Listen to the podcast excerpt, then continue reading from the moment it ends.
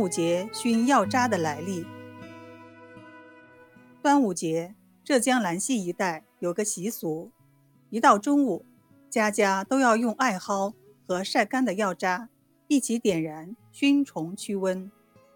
传说这是朱丹溪治病流传下来的。有位病人连日气喘，朱丹溪看后开了张药方，其中用到麻黄二分。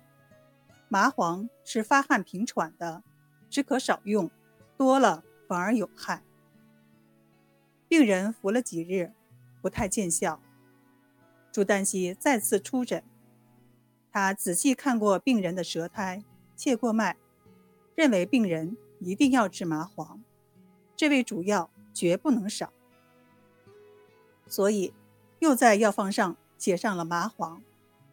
不过这次他增加了三分，怕上次无效是药量不足。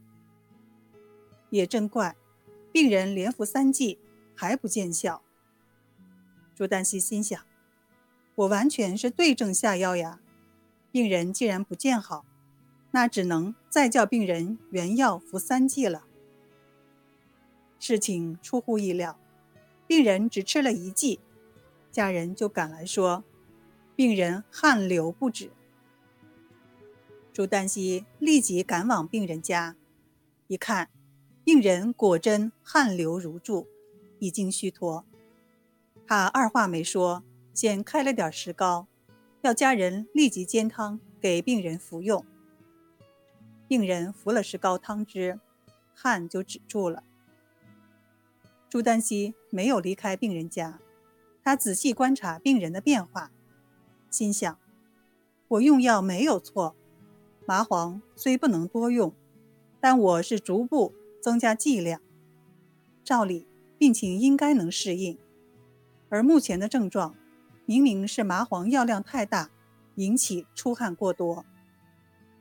他要病人家属将药渣拿来，一位位核对，开始也没有察觉到有什么异常，后来才看出前后两次麻黄有些不同。他不放心，又将两次的麻黄分别放在嘴里一嚼。才发现，前煎的麻黄无味，后煎的苦味甚浓。他跺了跺脚，说：“问题就出在这麻黄上。前次配的五服药，原来用的是假麻黄呀。”朱丹溪找来卖药的，一经追查，不出所料，这些麻黄正是假的，是一些破草席金剪成的假药。朱丹溪很气愤，认为这样做太缺德，要将卖假药的人扭送官府治罪。卖假药的人连连哀求，事情才算平息。朱丹溪继续给病人服药，不到三天，病就完全好了。事后，朱丹溪给病人看病，总要吩咐他们，服用过的药渣一定要晒干储藏。以便核对，所以直到现在，这一代老百姓都是这样做的：晒干存放的药渣，一直等到来年的端午节才点火焚烧。